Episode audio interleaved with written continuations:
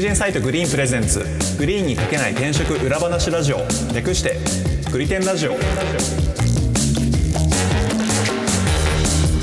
はいグリテンラジオパーソナリティの株式会社トライの伊畑ですよろしくお願いします同じく株式会社トライの今夜ですよろしくお願いしますそしてフリーランスライターとして企業取材を担当しております武田ですよろしくお願いいたしますこの番組は転職アプリグリーンの運営メンバーである伊畑今夜とグリーンで500社以上の企業取材経験を持つライターの武田さんとでグリーンに書ききれなかった個人的一押し企業について語ったり現場で感じる転職や中途採用のリアルについて話す番組ですよろしくお願いしますよろしくお願いしますよろしくお願いしますえっ、と今回はですね、はいあの冒頭の紹介のセリフのところで一部修正が入ったの皆さんお気づきになりましたでしょうかなんかちょっといつもと違いましたねいつもとちょっと違いましたね。数値が違うんですね。あの、武田さんのどうですかはい紹介のところでですね、いつもあの、グリーンで400社以上の企業取材経験を持つって紹介してたんですけど、はいえー今回からついに500社以上にアップデートされました。わあありすがとうごございいます。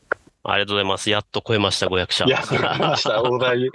大台これグリーンだけですよねグリーンだけですいや、すご半い端じゃないですね。すごいないやっていう、あの、記念すべきタイミングということで、今回はですね、あの、武田さんの 直近のご状況というか、あの、はいあの、500社突破記念みたいな感じで、ちょっちょっと武田さんのご状況だったり、なんか最近のなんかライター事情みたいなところ、ちょっと、 あの、聞きたいなと思いますいね。ろいそういろう聞い話てをいきでたきれいですばなと。ねもう何でも聞いてください500社ってでも何年かかって500社ですかグリーンに関わって、えっと一番最初の案件がね2002え2017年の3月なんですよおー。はであも全然思ったよりも最近だな。僕もっと、もっと前かなと思いました。うだからほんうんここここ1、2年に一気に案件が増えたからーん。最初の頃はそうでもなかったんだけど、月に4本とかそれぐらいのペースだったんだけど、ここへ1、ー2年がすごいもう100社以上を超えるペースでいってるから、そこで稼いだ感多いっじかな。すねうん。だからごい期間っ自す体は、ね期間自体はそう長くはない。うーん。 2年で100社ってことですかいや、1年で、去年1年で112社だ。 1年で100社ってこ とは、結構なペースですね。そうですね。月10社前後ぐらい。うわ、すすごごいいな。あれですね、ググリ、んグリテンラジオ始まる前後くらいから、じゃあ相当加速、加あ、速そうしたそっうてこそとうですそうよねそう。そうそうそう。その前ぐらいから、ちょ、ちょっと前ぐらいから一気になんか急に加速し始めた。あグリテンラジオもやり、あ。ね、3日で1本ぐらい書き上げてってことですよね。 そうですね。3日で1本ぐらい書き上げて、で、いやうん。いやーだからほぼ大変ほだぼな10本やる、月10本やると、ほぼ休みがない。ああ、まあですよね。うん取材日本にいっぱいだもん。そう、取材と、要するに執筆で。で、特にすごあいな。の、私は、あの、基本的には取材の日は取材の日で、えー各日は各日って分けたいタイプなんで、はいい意外とね、こう人に話を聞くのって、こう労力というか、体力というか、気力というか使うんあで、ー集中力使うんで、い。もう結構、あの、外出て、もうちょっと長めの取材とかして帰ってくると、もうちょっとかうん元気がないというか、でそれ、なるそほ疲れれやちゃっうんでてるすとね、ちょっと。疲れちゃう。そうなるとやっぱり月10社前後ぐらいが結構限界に近づいてくる。あで、たまにこう1日に2社とかやることもあるんですけど、はい2社やると、要するに原稿の納品日というか締め切り日が大体同じになるわけじゃないで すか。あ。やばいですね。そう、 2する倍と、ですね。そう、するとより大変になるんだよね。ああ。だからうまくこうスケジュールをこう調整していかないとあ。大変なことになる。あじゃあもう基本え1日2社のインタビューは入れないように調整してる感じなのそうですね、基本的には。うーん。う運営の側ではそれはある程度あれしてくれてるんだと思うけどね。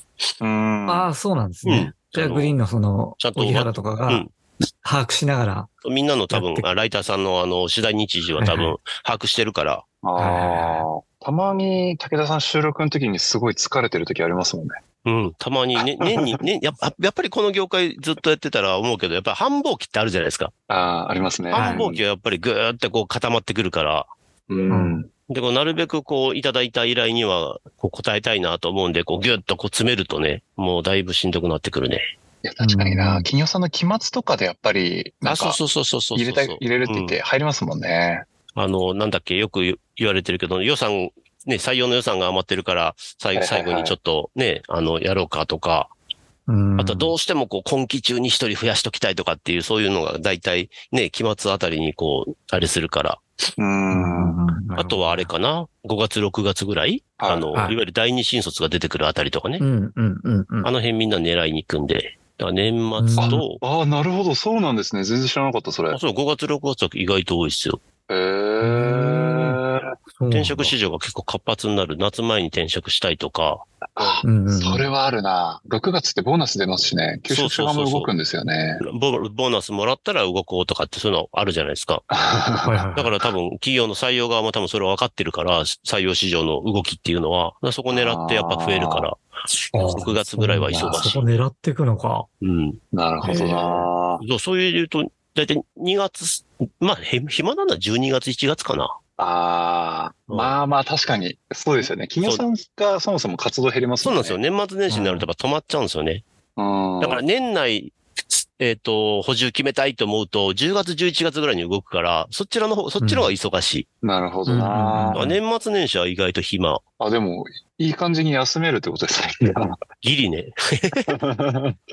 えうん。ー、武田さん的にはなんか、こう、500社という大台に突破して、なんか、こう、武田さんの中での、こう、感じ方の変化というか、なんか、気づきとかなんかあったりするんですか変化というかどうだろうね。もうなんか一つのターニングポイントじゃないけど、なんかい一個なんか、あの、超えたなっていう感じはあるけど、はい。なんかそれによって何かが自分の中で変わるってことはあんまりないかな。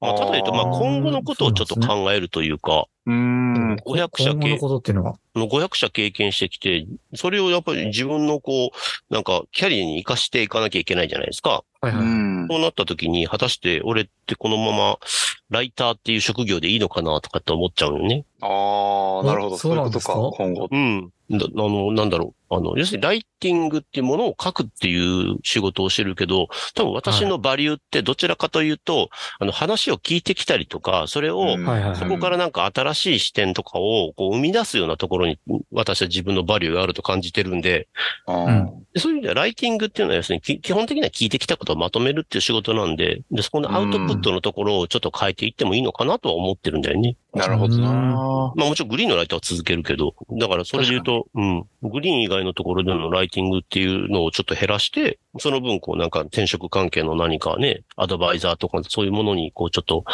違うキャリアっていうのも考えようかなとは最近500っていうのを機に考えてるけどね。ああい。や、面白いですね。面白いですね。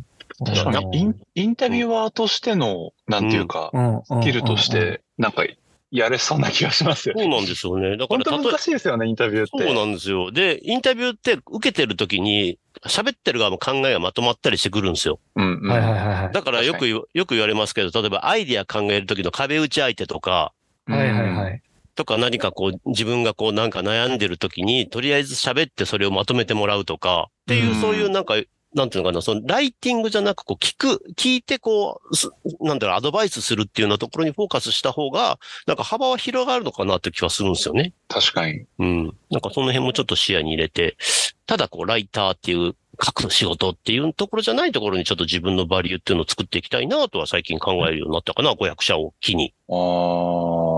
プロの壁打ち相手みたいな。あそうねそうそうそう。だってもういろんな企業の人と話をしてるわけだから、はいはいはい。おそれこそね、もういろんなこと知ってるから、その何かをこう、も、もちろん向こうも、だいたいね、あの、企業で仕事をしてる人ってプロですから、もうその人に対して何かをアドバイスできるっていうほどのものではないですけど、ただこう一緒にこう喋ってる時に、やっぱり素人目線でしかなあの気づかないこととかもあるじゃないですか。そうではいすはいね。はだそういうものをどんどんね、打ち返せるとね、そそれはそれでバリューとして、そこにこうなんかうまくこうマネタイズができれば、新しい職業としてなんか人、やれるんじゃないのかなとはちょっと最近考えて。うい。ん。な、なんかいろんな経営者のお話とか多分聞いてると思うんうで、ん。ねえこういう考えがあったり、こことここシナジー効果があるんあ、じゃなそいうかそうみたいそなうの多そう、そう分いうの、そういう出の。てきますもんね。うん。うんこうなってくるとなんか、ね、経営者さんのお話聞いて、あ、だったらこういう人もいますよとかいう紹介とかもできるかもしれそなういですそね。うそうそう。ねなんかねうん、そういうふうにちょっと舵を切っていくと面白いかなとは思ってる。ああ、面白いです確かにね。なんか、インタビューっていう仕事って、なんかう、んあの、まあ、難しさを理解してる人があんまりいないってことなのかな。そうなんなんでかすよ、。それ単体で仕事として存在してるイメージなんかあんまりなくて、なんか他の仕事にインクルードされてる感じはあるなって思いますね。だからそこをちょっと切り足すことによって、その、なんていうのかな、その対象の幅が広がるじゃないですか。うんライティングのためのヒアリングもす、もうそうだけど、あの、や、を今仕事としてるけど、ただヒアリングだけに特化するんだったら、例えばソリューション営業だってヒアリングなわけだから、そうですね。うん、うんそこでもその仕事ができるし、多分転職エージェントとかもそうじゃん。あれヒアリ,、そうですねヒアリングじゃないですか。そうだでからすねそういう、で、そのインタビュアーっていうところで、ちょっとスキルを一つ、なんていうのかな、え職業に形にすれば、ただライティングっていうところだけじゃない、こう、バリューが出せるのかなと思って。おーなるほどな。前に一回なんかの、ぼ僕がなんか、この本みんなで読みましょうみたいな話があって、なんかキャリアの考える上での、ああ、あったあったあったあった。うん。足し算、引きうんう算、んうん掛け算、割り算みたいなやつうんうの、ん最後の割り算のやつがなんか本当に似たような話があって、あ、本当に。ああ、なんかああこう、どの要素にも効く、なんか自分の中のそのスキルのコアの部分を一個見つけあてああ、あそれを磨いて他の仕事にこう転用するみたいなやつがあったんですけど、書いてた書いてた。確かに。俺もあれ読んだから。ありましたね、確かに。でもそういうありましたよね。ちょっとあの、ああ番組の備考欄に後でちょっとリンク貼っときます。 の。 そう、確かにそう言われると確かに、よい、いあれかな、割るっていうフェーズに入入ろうとしてるのかな。な気はしますうんうんうねん。聞いてて思いました。もうそれはすごく、なるほどなうんやっぱりこう、ライティングっていうところだとね、やっぱりなんていうのかな、こう、低く見られちゃうんだよね、そのスキルが。うーん。うーん。いや、確かにな。僕、あの、なんか仕事関連で、なんかあのーあアトライという会社がなんかで取材を受けた時に、その取材対応みたいなのを応じることがたまにあるんですけど、あの、やっぱライターの方による、なんというか、クオリティの幅めっちゃありますね。いや、あるでしょううね、んそれは。うんめっちゃあります。やっぱりその質問力というか、その当日話すことの、そのなんか、いろんな意味での演出をトータルでどれくらいできるかというか、うんうんうん。うん。質問する内容もそうだし、空気作りもそうだし、ああ、めっちゃさ、あるけど、多分、この人に頼んでる人は、この辺まで理解した上で、なんか、仕事振ったり金額決めたりしてないだろうなと思うことはあそりうます。そうそうそうそう。だからそれはね、すごく感じる時があるから、こうんうなんかい、ちょっと一律に扱われすぎてる気がするんだよね、ライターってういんう。んうんだからそこでちょっとバリューを出していくためには、多分、ちょっと違う方向性をやっていかないと、まあ正直。うん確かになインタビューの、すいません、 なんかその、あの、ライター業の話ちょっと膨らませる、そのまだ続くんですけど、インタビューの中身そのものが、本来一個のコンテンツだと思うんですよね。だと思う。テレビ番組とかってそのインタビューを記事にせずにそのままコンテンツとして出してるじゃないですはいはいかは。まあ、あの、クリティナジオもそういうことやってると思うんですけどう、んうん。みたいなものがあるともっとみんな価値を理解しやすかったりするんじゃないかな。もうね、うんうんうんア。ウトプットだけ見てると、やっぱりその、わ、わかんないですよね。見えないから。けど昔あの、インタビューする人によって変わるじゃないですか。やっぱ、黒柳徹子さんがやるのと、阿川佐和子さんがやるのじゃ、全然 違うものが出てくる確かに。 そうですね。うん。だから、武田さんがインタビューしてるのをラジオにするだけでも、だいぶコンテンツとしては面白いですよね。いや、そうですよね。ううんん。っうんあの、ていいうや、うん取材現場面白いと思うよ。うん、ですよですね。よね聞いてみたいですね。まあそけうか、前、なんか話してたのはあれですよね。なんかその表にあまりこう出せないやつもインタビューの中だと出てくるから、そまあの出てきまます。うん。ま流せないみたいな流せる流話せでる。すよね。うん。あの、ふあいやーの、社名伏せなきゃいけないとこ、社名伏せてなかったりとか全然あるからね。そうですよね。だけ全ど、あ然のグ、リーンとは関係なく、うん武田さんが聞きたい人を呼んで、ラジオをするっていうのも全然面白いですよね。そうですよね。だからなんはかい社、社長とか、そのいろんな人材で面白い人いたら、その人と来て単純にフリートークするっていうだけでも面白いっちゃ面白いよね。うんうんううん。ん。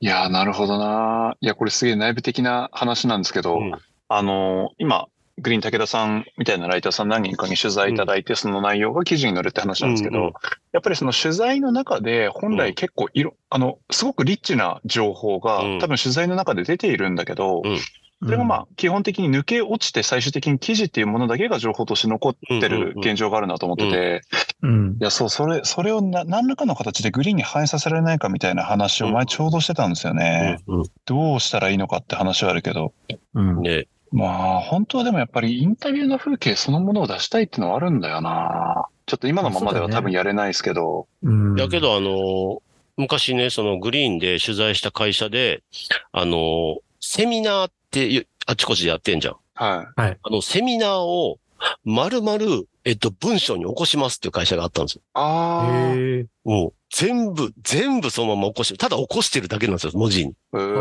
ーただ、そ、だからそこをどインタビューした時に言ってたのが、もう編集しないから価値があるんだってことを言ってて、ああ、なるほど。うん。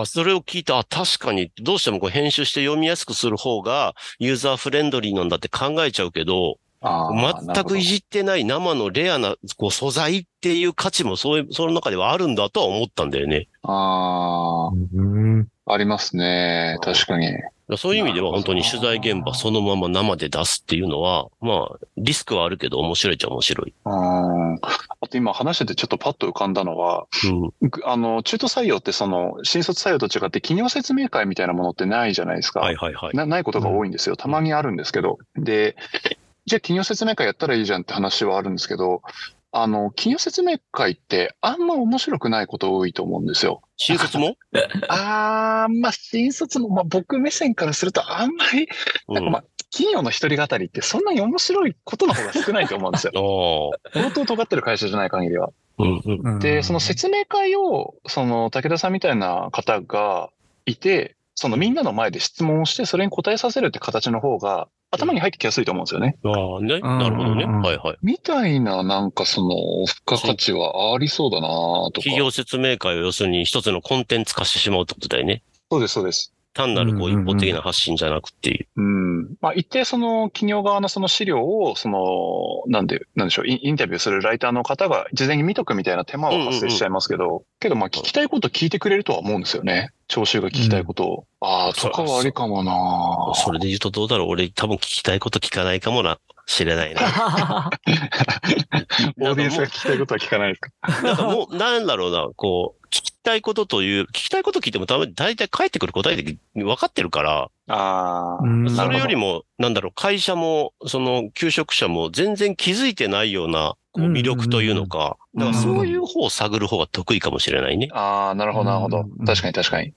まあ、よりまあ貴重ですね。でうんも、その方そうが。ですよね。付加価値ありますよね、うんそれは。ううんうんうんそれはすごくね、あの、と自分でも得意だなと思うんですよ。うああ。ん。うん。まあ、ある種なんか、読み替えというか、解釈をちょっと変えるみたいなあ、そうそうそうそうそうそう。感じありますよね、なんかそ。うそういうのを視点ずらしたりとかするの得意だから、う。うんん。そいこらや、辺なるの、ほどこのな辺の価値っていうのはあると思うんだよね。あーそれをなんとかしてね、その、ライ、まあもちろん今、グリーンでそれをライティングという形で活かしてるけど、そのライティング以外の形で活かせるようになれば、こうなんか、こう、インタビューの、で、こう、なんだろうな、まあ、言葉悪いけど、儲けられる、こう、単価が上がっていくんだろうなっていう。うん。まあ、御社にはね、グリーンは、あの、ギャラはね、悪くないけど、本当に一般的なそのウェブライティングやってる人たちなんて、本当にちょっとびっくりするような値段で書いてるから、まあ、そうですよね。それを考えるとちょっとね、自分の今後のブランディングとしてなんかこう、じこうい自分の強みをこうよりこう、違う形でこう形にしていくっていうのはこの500社を境にちょっと考えるようになった。うん。なるほどないや、でも、すげえ考えさせられますね。うん。うん。いや、でも本当になんかその、なんでしょう。企業さん何回かゲストにグリテンラジオ呼んで、うん武田さんが質問する形でっていうやつ何回かやったじゃないですか。前のあうのんパジさんとかもそうだと思うんですはけいど。はいはいはうい。ん。いや、あのーすごくその番組だとありがとうございましたみたいなご連絡僕の方からするんですけど、うんあのー総じてすごくやっぱ好評なんですよね。うん。あ、みんなあのーこう皆さんおっしゃるのが普通にあの楽しかったですって話をすごいしてくれることが多くて、いや、で話すの楽しいですからね、やっぱりね。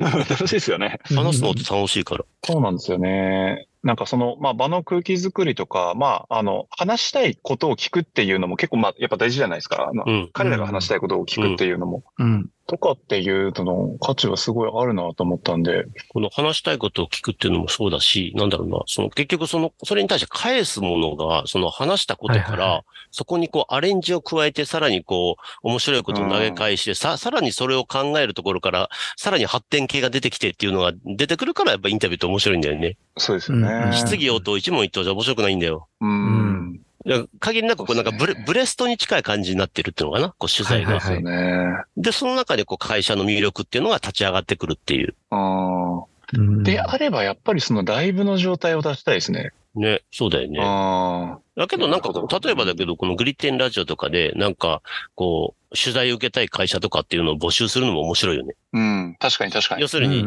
向こうが覚悟を持ってくればいいわけじゃん。 うそうですね。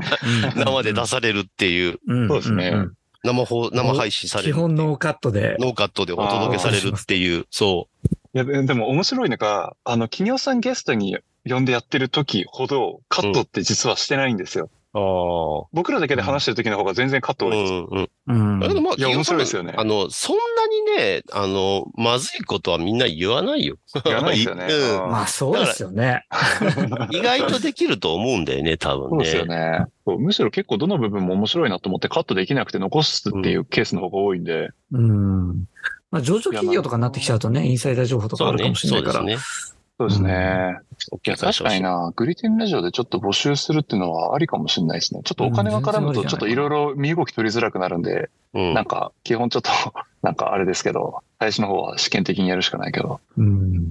あだけど、スタートアップとかでなんか自分たちをなんかこうアピールしたい会社なんて多分山ほどあると思うから、そそうでうですすね。ね。うん、そんな会社、スタートアップで本当にね、2、3人とかしないいな、しかいないようなとこだったら、本当に夢語ってくれるから、そうですねう。ん。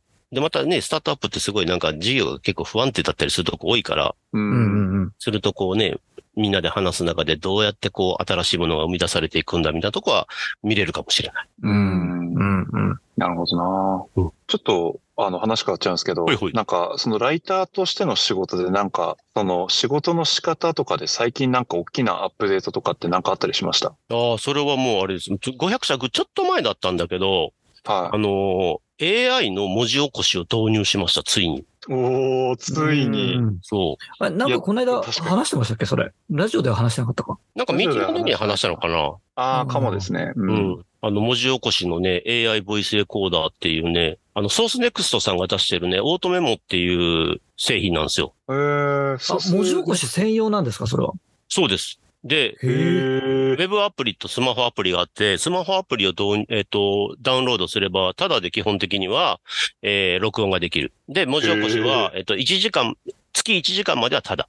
ええ。 1, 時間か結構短い1な時。間か。短いな。そこから先は、えっ、と、30時間でえー月額おいくらってやつ。私、その月あー30時間の、えっ、と、なんつうんだ、ああいうの、コースというのか。サブスクでみ、たいな。今契約して使ってる。ソースネックスってポケトークの会社あ、ですそうよね。です。ポケットオークケの会社。あ、ポケトークもそうなんだ。で、それ、一応、たん、えっ、と、あれもあって、えっ、と、端末もあって、えー。あの、レコーダーがあって、そのレコーダー買って、スマホじゃなしにそのレコーダー使って、録音して、そしたら、あの、はい Wi-Fi 環境に移動すると、しえっと、自動で音声データと、えっと、文字起こしされたテキストデータが、クラウドにアップされて、はいで、ほ保存されるかへら、ーあとはそれをダウンロードして使うだけ。ええ、めっちゃえー、便い利いじじゃゃなないでいですすかか。それ、。ミーティングで撮ってて、チャット GPT とかにまとめといてって言ったら、議事録も取れちゃうあったと思います。い。はい。うん。結構議事録で使っ、それ。議事録で使ってくれっていうのを、あの、宣伝してるけど、ああ、そうなんですね。えいや、文字起こしがね、一番時間かかるというか、労力がかかるというか、うんー、嫌いでなすよね。嫌いなんですよね時間うんああ。え、じ、実際導入してみて、どう、どうですか文字起こしのクオリティ的には。文字起こしのクオリティとしては、まあ、まだまだそのまま使えるなっていうレベルではないんだけど、はあのーで、そもそもそんなに本来は文字起こしを使わないんですよ、書くのにはね。うーん。ただ、ちょっと確認したいなっていう時に使うわけじゃないですか。ああ、なるほそうなったうんうんう、んそうなった時に、その、大体の形でもいいから文字起こしがあったりとかすると、やっぱ使いやすい。ど。あうで、んあ。さらにその、オートメモってやつは、その録音データとリンクしてるから、そのテキストデータを、の、えっと、知りたい部分をポチって押して再生すると、そこの部分の音声が流れるんですよ。えー、めちゃくすちゃげえ、便めっ利ちじゃ。ゃないですか。これがむちゃくちゃ便利なんですよ。あーへだから書いてて、あれ、あそこってなんて言ってたかなってなって、そこの部分だけピッて再生して聞けばいいから、で、実際にその文字起こししたやつを使ってても、要するに文字起こしが間違えてても、これどういうことだと思ったら、その部分ピッて再生すればいいだけだから、え確かに。ああああすごく便利。すごくいいですね。ね。うん。全部革命じゃないですか導入すべきやつだ。ねえいやだだとそう思だよいねますよ。もう私は少なくとも作業効率は1.5倍ぐらいはアップした。ああ。多分今まで月10件ぐらいが限界だったけど、今は多分これ使ったら詰め詰めにやったら月15件ぐらいはなんとかこなせんじゃないかなって ぐらいには。あそんな詰めなくてもいいじゃないですか、でも。あ。ええそれは働けるうちに働か、働いとかないと。いいや、やそうなんいいっだ。まあでこれはも一番なんかうん身近な AI の使い方ですよね、それ。うん。あの、うん今までもずっとね、その自動の文字起こしっていうのは、注目はしてたんですけども、まだ全然だったんだけど、これはちょっと、やっとこさ使えるかなっていう。ああうで、しかもその、チャット GPT の Whisper っていう、その、音声認識のその AI を一部で使ってるらしくて、はだ要するに、この、なんだろうな、えっと、クラウドベースだから、その、ソフトウェアはどんどん更新されるわけですよ。い。はいははいはいはい。だから、こう、今後、その、なん、なんていうのかな、その AI が、えっ、と、もちろん精度を増していくじゃないですか。それに合わせて、どんどんどんどんこのサービスも洗洗練されていくはずだから、だかい。うん。らそう考えると、本当になんかこう、今、端末をね、お金買ったから、買っても常にこう、最新の状態にソフトウェアになってるから、それ、その意味ではすごくお買い得だった。うんあうんうんうん。ーその端末自体はいくらくらいするんですかえっ、と、19,800円です。ああ、まあまあいい値段しますね。まあ、いい値段ですね。うんうんうんあーけど、さっき言ったみたいに、本当にスマホアプリとウェブアプリだけ使っても全然できるから、スマホ、スマホアプリは有無料だから、うーん。はええ。で、私、そのスマホってなんだろうな、えー、なんて言えばいいのかな。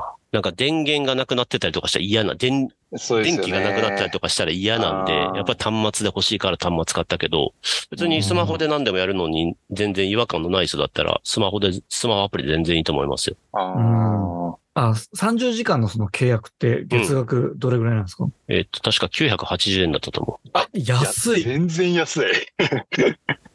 それは安いな全然それはう。。うん。ああ、労力に比べたら全然安いです、ね。でしょ労力に比べると全然安いでしょだってこれ、あーえ、文字起こしの会社に頼んだりととかしたら多分月10万とか出る。ですよね。人がやっちゃうと。ちょっと今早速インストールしました。 こ小林さん中に使うんですかえあ、ごあごいめん、や、議事俺、録とか、ごめん、俺今使える嘘かつないてた。980円じゃなかった。1480円だ。 ああ、まあまあ。いや、でもそれでもそれ全くらいは然安いですね。安で、使 い、使い切りの、えっと、10時間、100時間チャージっていうのを買っとけるから、い。うん。うーん。えそえれ買っとけば30時間超えてもちょっとぐらいはいける。なるほどうん。で、30時間ってまあまああるから、まあまあありますね。俺で多分月さ3 30時間ぐらいなんで、多分ギリギリなんとかなるぐらい。ああ。いやじゃ、あ便利になってますね。皆さんにちょっと今後は議事録 の共有をお願いさせていただく感じいやで。、とりあえずお試しの1時間使ってみてです ね。これはこれが多分今あさー、最近だと一番のこう、なんか変化かな。いいですね。すっげえ悩んでたんですよ今っぽいですねすごい悩んでたんですよ、本当に。作業効率が上がんないから。うんいや、ですよね。ラ難イターしいさっんすみねんなライターさんの。大変苦労してるポイントですよね。そう。だってそこって要するに価値生むとこじゃないから、う。うんそこにすごい労力がかかるってめちゃくちゃ無駄なんですよね。あうんうんうーんうん。だから取材して、ある程度文字を起こしてくれて、で、さらにそこから、要するにストーリーを組み立てていくっていう、本当にコア業務に集中できるっていう意味では、本当一番正しい AI の使い方だと思いや確かうんに。うんう。うん。なるほど。ちなみになご500社今まで取材してきておう、あの、多分グリーン側からこう依頼されてる、この第三者的な目線で書いてくれとかっていうのあるじゃないではすいか。はいはい。それに対する、なんていうんですか、慣れとか、武田さんなりのこの工夫とかあっ、そてれは多分めちゃくちゃあると思いますよ。多分一番最初の頃、最初期に多分インタビューした人、会社にもう一回インタビューして、今原稿書いたら全然違う原稿書くと思いますよ。ああ、そうですか。うんうん。やっぱ最初は手さ手探りだったし、何がいいいのかもわかんないし、で、500社やると、大体いろんな企業がどういう課題を持ってるのかもわかってくるし、で、それに対する解決ってこうだろうなっていろいろ考えた、その自分の中での蓄積も出てくるから、ううん。ん。もうよくね、私が言ってる SES のね、会社の、要するに転職、エンジニアさん転職理由なんて大体数パターンしかないわけじゃないですか。う。うんん。その数パターンを要するに、御社はどういうふうに抑えられてますかっていうところをしっかりこう掴んどけば、その会社うのんこうアピールポイントっていうのはおのずと見えてくる。うん。うん。そういうのでやっぱりだいぶ、あの、か取材の仕方、書き方も変わってると思います。うん。ねえ。だんだんじゃあ見えてくるんですね。その、いろんな人にき聞いていくと、うこんの会社の課題。感とか見えてきますね課、題感。どういう人欲しがってるかとか、うん。うん。 まあ、どういう人欲しがってるかって大体みんな一緒ですけどね。 いや、本当にです本よ当に。ねうんあのもう意外とね、やっぱりスキルじゃないんですよ。あななんつうのかな。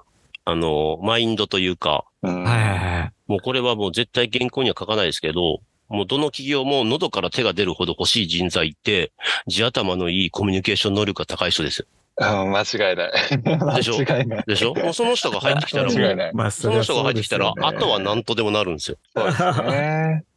ただまあ、うん、ただ採用担当者に私は言いたいのは、そういう人は確かにいる。確かにいるけど、確かにいるけど、宝くじに当たるみたいな確率だから、そこを狙いに行ってもしょうがないよね、とは思う。ですね。あ、じゃあ多分活躍してる人ですよね、その会社でおそらく。あ、そうそうそうそうそう転職市場に出づらい人ではありますよ ね。けどまあ、基本的にはみんなね、求める人人材はって言うとみんなそれ言うから僕は聞かないことにしてるんだもん。もう欲しい人材なんていくら言ったって手に入らないんだったら言ってもしょうがないから、あーそれよりもこうオン、どんなえ、どんな人材だったら御社にマッチして、どんな人材だったら御社に魅力を感じてくれるか考えて、そこをうんアピールした方がいいですよっていう、 うんうん。それを伝えてるいあつも。そうだな。どうしてもね、あの、こういう、あの、採用系のインタビュー行くとみんなこう、前のめりになって、うちはこういう人材が欲しいって一生懸命説明してくれるんだけど、はいうんまもうその、その情報はいりませんっていう感じか。